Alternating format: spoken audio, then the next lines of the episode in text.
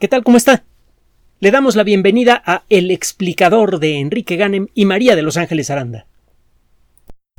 Uno de los elementos más valiosos de la ciencia moderna es la capacidad que tiene para mostrarnos lo invisible. En la medida en la que la ciencia nos permite representar aspectos de la realidad que escapan a nuestros sentidos, es que podemos entender mejor la naturaleza profunda del universo y podemos hacer algo con ese conocimiento, podemos hacer tecnología. Desde el principio, desde el principio de la ciencia, en la época de Galileo, todos los grandes avances han tenido que ver con nuestra capacidad para ver algo que antes escapaba a nuestro entendimiento. Y este, esta última frase es importante. Muchas veces podemos ver algo, podemos tenerlo enfrente de las narices, pero si no entendemos lo que estamos viendo, el ver a es, el, el contemplar esa verdad oculta resulta completamente inútil para nosotros. No basta con ver, hay que entender lo que se ve, y de eso se trata en buena medida la ciencia, de explorar aspectos hasta ahora desconocidos del universo y luego tratar de entenderlos. Y para eso es necesario que la explicación que damos de esos fenómenos sea armoniosa con todo aquello que ya hemos podido demostrar. Asumimos, sin poder demostrarlo, que el universo es coherente, es lógico, que el universo nunca se va a contradecir. Si aceptamos esa idea que suena bastante lógica pero es indemostrable como principio, entonces sí, una vez que estamos satisfechos de ciertas verdades sobre el universo, el descubrimiento de nuevas verdades depende, entre otras cosas, de que estos nuevos descubrimientos propuestos sean compatibles con lo que ya sabemos. No se vale que por un lado encontremos que 2 más 2 sean 4 y que por el otro lado el resultado sea 6. Eh, nuestros cuates, los matemáticos, los que conocemos, nos dirán que, bueno, uno puede en principio plantear un esquema eh, eh, aritmético, perdón, que tiene como punto de partida para su razonamiento el que 2 más 2 sean 6. Y de allí puede usted construir una serie de explicaciones. Una puede derivar una serie de eh, ideas lógicas, léase de, eh, de, de, preceptos matemáticos, que se basan en esa idea si la toma usted como principio. Eso es otro rollo. la naturaleza tiene que ser eh, la, la, ciencia, perdón, las explicaciones que da la ciencia sobre la naturaleza tienen que ser consistentes con lo que ya sabemos y podemos demostrar y volver a demostrar. Por cierto, cada vez que en el mundo de la ciencia se demuestra algo, no crea que se da por bueno y ya. Somos bien tercos los científicos, pero tercos en serio. Todo lo que tiene que hacer es casarse con uno o con una, según el caso, y ya verá, ya verá si somos tercos o no. Entonces imagínese cómo va la onda entre ángeles y un servidor, siendo los dos científicos y tercos. es bien divertido. Bueno, el caso es que una vez que usted encuentra algo, muchas veces lo vuelve a verificar y vuelve a contemplarlo para ver si hay otra interpretación diferente para aquello que se da ya por sabido. Estamos muy claros en el mundo de la ciencia que no existen las verdades absolutas, que todo lo que tenemos en el mundo de la ciencia son explicaciones construidas por nosotros, seres humanos falibles, y que por lo tanto uno de estos días podemos encontrar que lo que creíamos, lo que dábamos por hecho, resulta que es parcial o totalmente falso. Entonces hay que irse con pies de plomo. Hay muchos científicos, y lo hemos comentado antes, que son bien pomposos, bien creídos. Incluso Einstein alguna vez comentó algo sobre ellos. En el, uh, en el aniversario, me parece que de, de, de Lorentz, un físico holandés eh, súper brillante, además con una personalidad realmente eh, agradable, un tipo muy querido por todos. Creo que cuando cumplió 100 años, si no busque usted la cita y me corrige, eh, Einstein dio un discurso y dijo que, bueno, pues en el mundo de la ciencia, en el templo de la ciencia entran tres tipos de personas. Unos, los pues, pomposos que se meten allí pues para impresionar a los demás y ganar puntos sociales y, sentirse los meros meros. Otros que entran a la ciencia simplemente porque tienen la facilidad pero no tienen ninguna convicción en, lo que hacen. Dice si eh, un ángel del cielo bajara con una espada de fuego y corriera a estos infieles del templo, solamente quedaría un puñado de personas. Las personas que hacen ciencia porque tienen verdadera vocación, verdadero amor por el conocimiento y por la, por la sociedad humana. Es gente que quiere descubrir cosas nuevas de la naturaleza para tener algo bueno y útil que darle a los demás.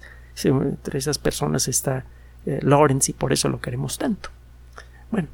Eh, eh, Einstein tenía razón, el número de personas pomposas que se meten a la ciencia es bastante nutrido.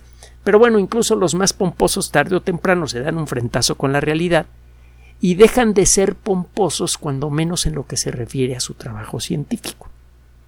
Siguen siendo pesados con el resto de los demás, pero frente a la naturaleza cuando menos se vuelven humildes. Un buen ejemplo fue Newton, que fue una persona, por lo que cuentan, absolutamente intratable, sobre todo cuando ya era grande y cuando su cabeza probablemente ya estaba medio maltratada por los experimentos que hacía con vapores de mercurio que ahora sabemos que afectan al sistema nervioso.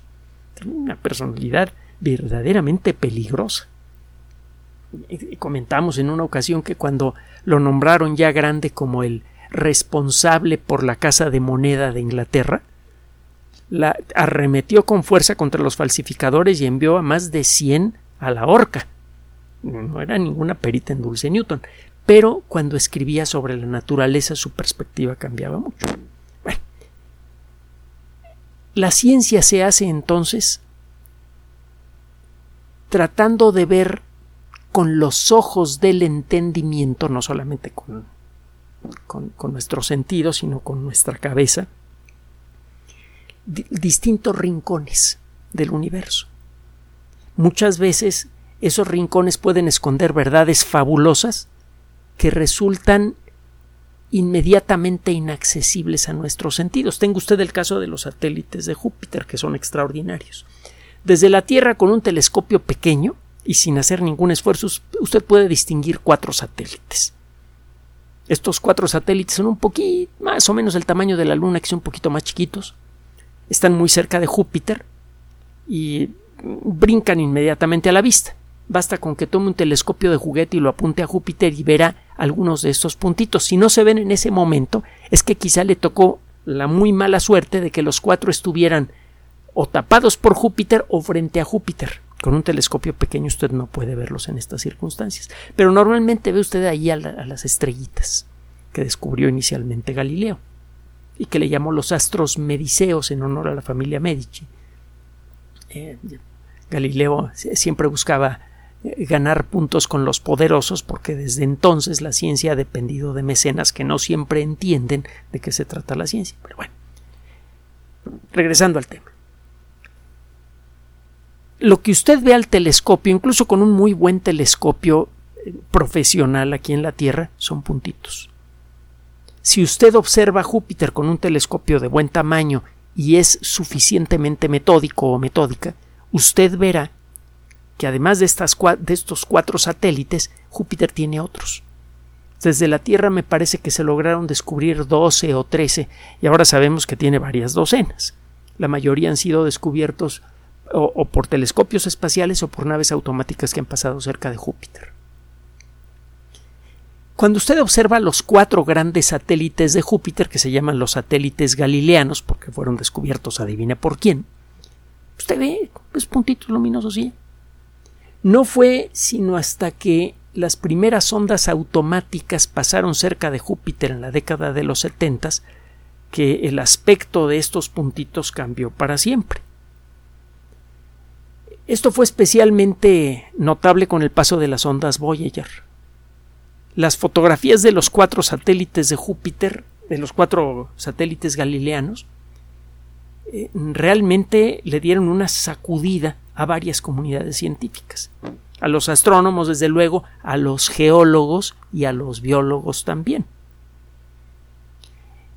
De los cuatro satélites, los dos más alejados son los aparentemente más aburridos, Ganimedes y Calixto.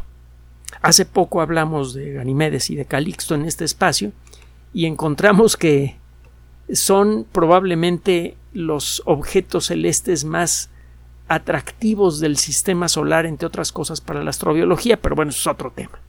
Acabamos de hablar de eso.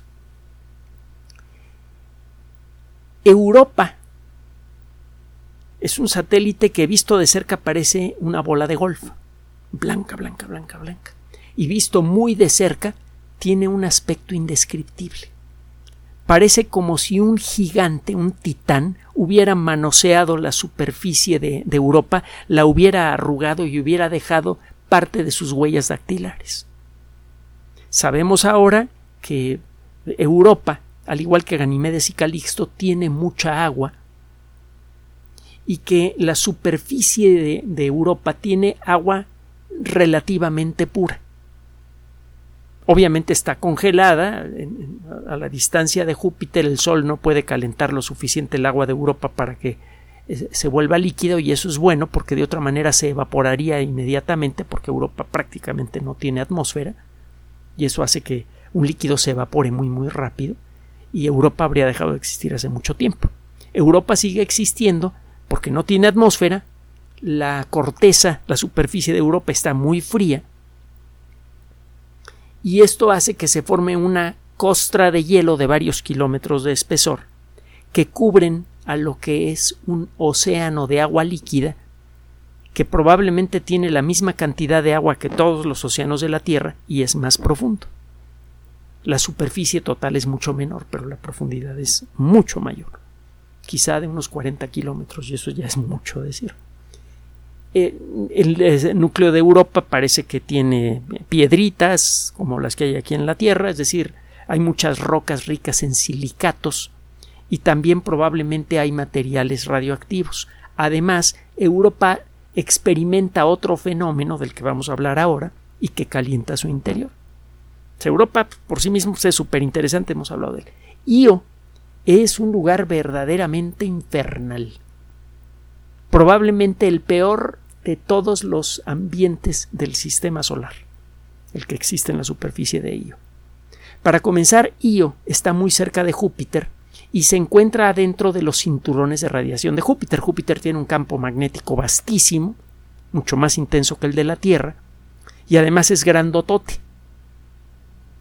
En, en Júpiter golpea una cantidad muy importante de viento proveniente del Sol, el famoso viento solar del que hemos hablado en otras ocasiones, que está hecho de átomos despedazados.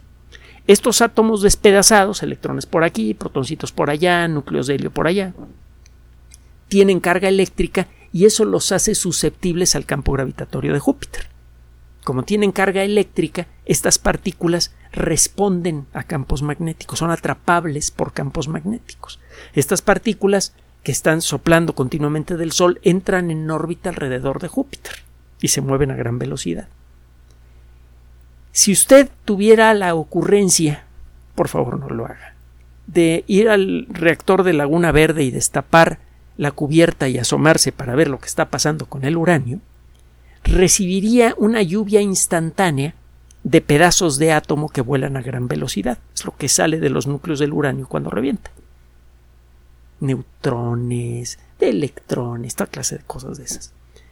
Eh, usted podría contemplar lo que sucede en el corazón de, la, de Laguna Verde durante quizá un par de segundos, no estoy seguro si pudiera usted durar ese tiempo y después desde luego quedaría usted cocinado o cocinada, de nuevo según el caso el vivir en la superficie de Io sería un poco menos desagradable en lo que a la radiactividad se refiere. Pero bueno, vivir en la superficie de Io es casi tan, pues, ¿cómo le diremos? Desagradable, feo, peligroso, como vivir en las cercanías de un reactor nuclear que ha perdido su coraza. Entonces, arranque, ese es uno de los peligros de Io. Y tiene otras monerías de las que no vamos a hablar aquí. Pero Io además tiene volcanes por donde sale lava como la de los volcanes de la Tierra. Roca fundida a una temperatura superior a los 800 grados centígrados rica en silicatos. Esta, esta roca volcánica derretida está continuamente saliendo a la superficie.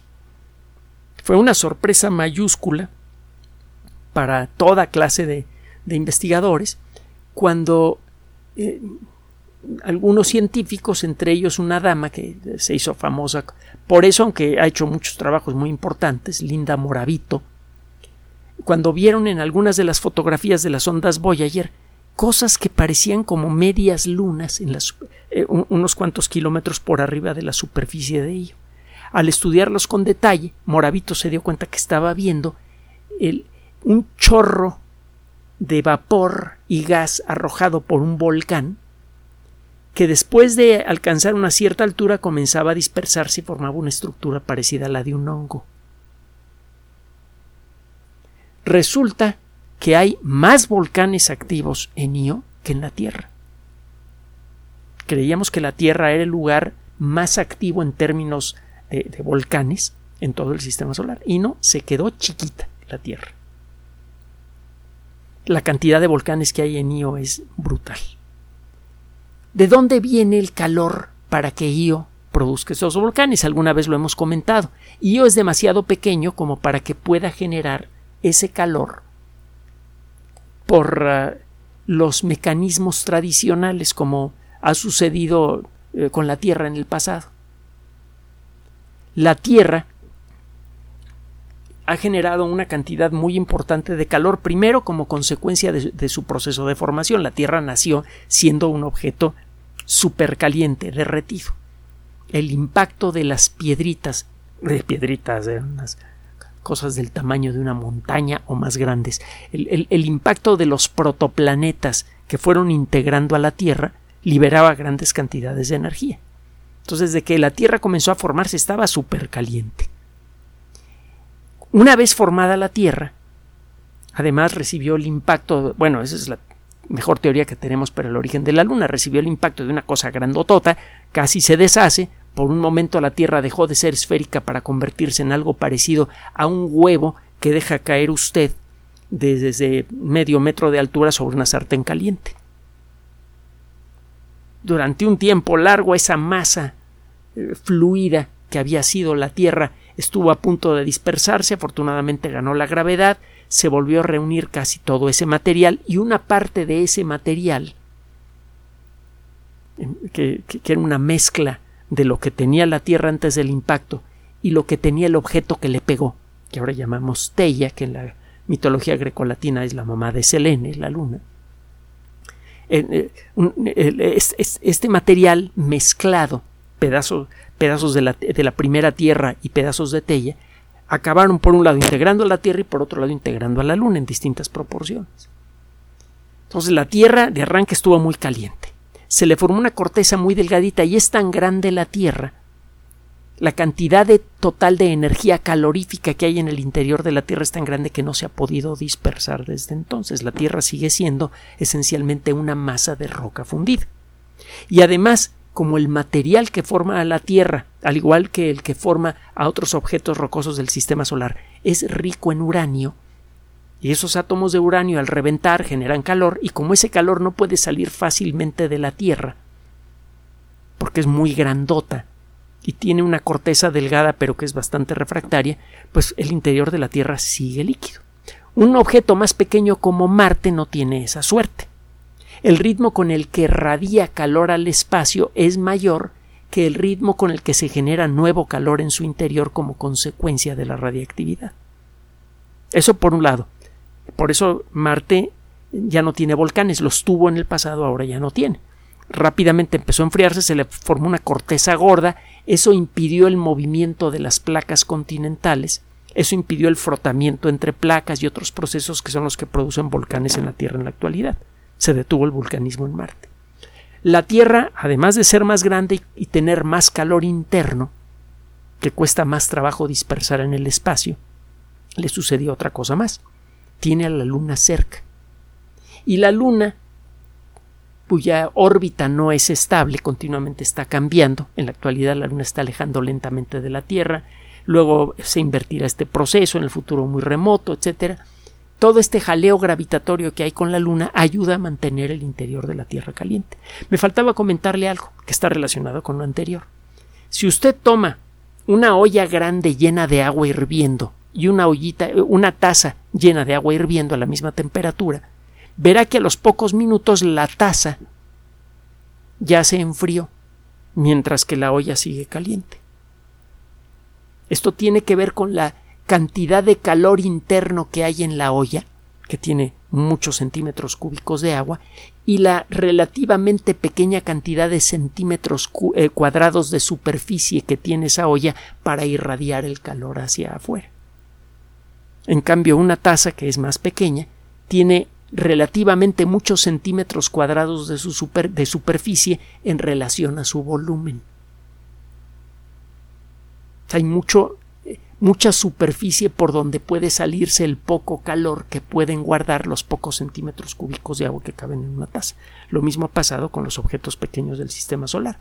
La mayoría se enfriaron muy rápidamente, se les formó una corteza gorda y se acabaron los volcanes, como en Mercurio. ¿Qué demonios le pasó a Io, que es mucho más chico que Mercurio? Ya lo hemos comentado en otras ocasiones, parece que la gravedad de Júpiter es la responsable del calor interno de lo que tienen en distintas proporciones los cuatro satélites galileanos. Io de los cuatro es el que está más cerca de Júpiter, sustancialmente más cerca. Tiene una órbita elíptica. Cuando se acerca más a Júpiter, eh, Io es estirado y toma una forma ovoidal por el jalón gravitatorio de Júpiter y cuando se aleja recupera parcialmente la forma esférica. Este estrujamiento continuo producido por la gravedad genera calor. Es como cuando toma usted una pieza de metal y le empieza a doblar repetidamente para un lado y para otro. Cuando por fin se rompe la pieza de metal, se dará cuenta que el punto en donde se rompió el metal está mucho, muy caliente, puede producir una quemadura. La energía que usted empleó para doblar repetidamente esa pieza de metal se convirtió en buena medida en calor. Algo vagamente similar le sucede a ello en su interior. Y eso parece que explica el, eh, origen de los volcanes. Eh, numéricamente, pues la cosa suena bien. Pero la realidad es que desde que fue propuesta esta teoría en la década de los 70 no se ha podido demostrar. O más bien debería utilizar el tiempo pasado. Acaba de salir un trabajo en la revista Nature Astronomy eh, firmado por vulcanólogos y eh, científicos planetarios del Jet Propulsion Laboratory, el laboratorio de propulsión a chorro, que es una entidad semi-independiente estrechamente ligada con la NASA. Eh, también está el Instituto Tecnológico de California, el Caltech, una de las escuelas más importantes del mundo en materia científica y tecnológica desde hace mucho tiempo, y que tiene ligas muy estrechas con la NASA y con el JPL, es decir, el Jet Propulsion Laboratory. También participan investigadores de la Universidad de Arizona y de la Universidad Estatal de Arizona. Son dos entidades diferentes. Eh, estos investigadores estaban buscando probar la teoría esta de que el, estrujamiento gravitatorio de Júpiter es el, eh, el responsable de eh, el calentamiento interno de Io y de otros objetos del sistema solar. El problema es que para poder darse una idea de si esto es cierto o no, es necesario poder medir cuántos volcanes hay en distintos puntos de la superficie de Io. Si esta idea es correcta, debería existir una cantidad sustancialmente mayor de volcanes cerca del ecuador de Io que cerca de los polos, porque es en la zona ecuatorial en donde ocurre el mayor estrujamiento producido por la gravedad. Si usted imagina a Io alargándose y achatándose según cambia el estrujamiento gravitatorio de Júpiter, entenderá por qué. La parte que más se estira y se y luego recupera su forma es la cercana al ecuador. La corteza allí debería haberse adelgazado como consecuencia de este estrujamiento. Hay más calor generado por Júpiter en esa zona. Eso, esas dos cosas implican que debería haber muchos más volcanes en el Ecuador que en los polos. El problema es que las ondas automáticas que han pasado cerca de Io, que han sido varias, lo han hecho siempre cerca del Ecuador. Están las ondas Pionero, las sondas Viajero, Pionero 10, Pionero 11, Viajero 1, Viajero 2. Y hubo otra que a pesar de que pasó cinco años en órbita alrededor de Júpiter, no contaba con el combustible suficiente para alterar su órbita de manera que pudiera hacer observaciones complementarias. La sonda espacial Galileo estuvo un lustro alrededor de Júpiter y tomó datos súper importantes, unas fotografías fabulosas, etcétera, pero no pudo tomar, eh, hacer acercamientos detallados de los polos de Io. Solamente podía pasar cerca de su ecuador. Para poder ver los polos, la sonda habría tenido que hacer un cambio importante en su órbita que le habría costado mucho combustible y eh, esto habría impedido que pudiera eh, realizar esa maniobra. Pues no, no, no se valía hacerlo porque se acababa el combustible de maniobra de la nave y eso habría acabado con la misión mucho antes de tiempo.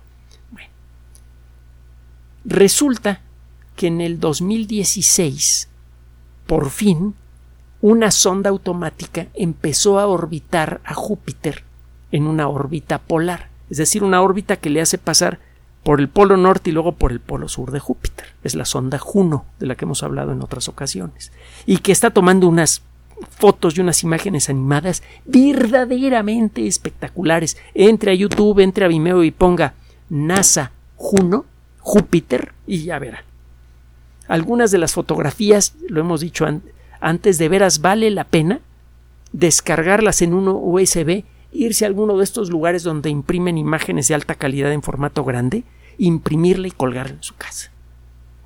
imágenes verdaderamente brutales, fabulosas, bellísimas. Bueno, hágame caso, por favor. De veras, de veras, de veras. Busque eh, estas imágenes de Juno, de la sonda, de la sonda Juno, NASA, Juno, Júpiter. Seleccione alguna foto de su gusto y y haga esto que le digo, de veras, se ven muy bonitas. Y además está viendo usted un lugar real, extraordinario, extraño, fabuloso. Bueno, el caso es que en el 2016 Juno empezó eh, su, su eh, proyecto de observar Júpiter desde los polos. Tiene características especiales esta sonda, tiene una coraza especial para resistir la, la radiactividad de los cinturones radioactivos de Júpiter, entonces se puede acercar mucho al planeta y luego se aleja. Esta órbita, por cierto, le toma varios meses. Y eh, durante el acercamiento y el alejamiento, pues puede pasar, si, los diseñadores de la misión hacen las maniobras apropiadas, que son ajustes pequeños, puede pasar por encima, es decir, por el polo norte o por el polo sur de algunos de los satélites de Júpiter y hacer mediciones que antes eran imposibles. Bueno, Juno ha venido haciendo esto desde el 2016. Estos investigadores echaron un clavado en el mar de datos que envía eh, Juno desde el 2016, que avienta un montón de información todos los días hacia la Tierra, y lo que encontraron estos investigadores es lo siguiente. Lograron hacer mapas ultradetallados, en observaciones repetidas, de 266 puntos volcánicos es decir, 266 lugares en donde hay vulcanismo activo. No son todos los puntos que hay en Io, son demasiados los que hay en Io, no, no, hay tiempo para estudiarlos todos. Seleccionaron a 266 de los más brillantes. En la actualidad en nuestro planeta hay unas pocas docenas de volcanes activos. es decir, todos los días siempre hay, no sé, 50, 60, 100 volcanes activos, una cosa así en la Tierra. Aquí estos investigadores se dieron el lujo de desechar a muchos volcanes activos y solamente estudiar a 266 que son especialmente llamativos en las fotografías que ellos, en las fotografías y en los datos que tenían a la mano. Encontraron que esta luna, Io, está emitiendo mucho más calor de origen volcánico en sus latitudes bajas que en sus latitudes altas. Léase que efectivamente hay mucho más vulcanismo activo que genera mucho calor cerca del ecuador de Io que cerca de los polos. Entonces esto se convierte en la primera prueba directa de la teoría de que Io está siendo calentado por este estrujamiento gravitatorio y que ya viene, que viene ocurriendo desde hace pues, 4.586 millones de años desde que se formó el sistema solar. Entonces, de arranque, es, la primera vez que los... Em, para aceptar una teoría científica usted tiene que hacer una predicción que luego la ve cumplida por una observación o un experimento. Es lo que se necesita para que una teoría científica sea aceptable, que haga predicciones que luego sean verificadas. La teoría de que eh, Io está siendo calentado por el estrujamiento gravitatorio, sí tenía muchos puntos en su favor, pero no tenía no se había podido hacer una predicción verificable. Se hicieron predicciones, por ejemplo, que Io debería tener muchos más volcanes cerca del Ecuador que de los polos, pero no había forma de verificarlo. Ya se verificó. Sí es cierto. Esto, por un lado, pues, le da un empujón muy fuerte a esa teoría, que sirve para explicar no solamente lo que pasa en Io, sirve para explicar por qué Europa tiene un océano de agua líquida en su interior, y lo mismo parece que pasa con Ganimedes y Calixto, con varios satélites de Saturno, de Urano y de Neptuno. Es más, parece que sucede en el corazón de Plutón. El estrujamiento gravitatorio causado por la luna gigante que tiene cerca, que es Caronte, que es casi del tamaño de Plutón, es lo suficientemente grande para mantener líquido el interior de Plutón. En una de esas hay un océano de agua líquida en Plutón y hay hasta vida en Plutón. Que esto le habría resultado increíble incluso a muchos autores de ciencia ficción del, del siglo pasado. Ahora ya empieza a verse desde hace algunos años como algo posible. Claro que para aceptar esta idea es necesario aceptar que el estrujamiento gravitatorio realmente puede producir estos fenómenos. Ya está la prueba. Eso por un lado está muy padre. Segundo, resulta que Io con este descubrimiento dejaría de ser en cierto modo el patito feo de los satélites galileanos. Déjeme decirle por qué. Resulta que los eh, tres satélites galileanos más exteriores, Europa, Ganimedes y Calixto, tienen océanos casi con seguridad. Océanos de agua líquida, océanos de verdad. Bueno, el tamaño del calentamiento que parece que ha ocurrido en Io como consecuencia de ese estrujamiento sugiere fuertemente, como consecuencia de este trabajo, que Io también tiene un océano.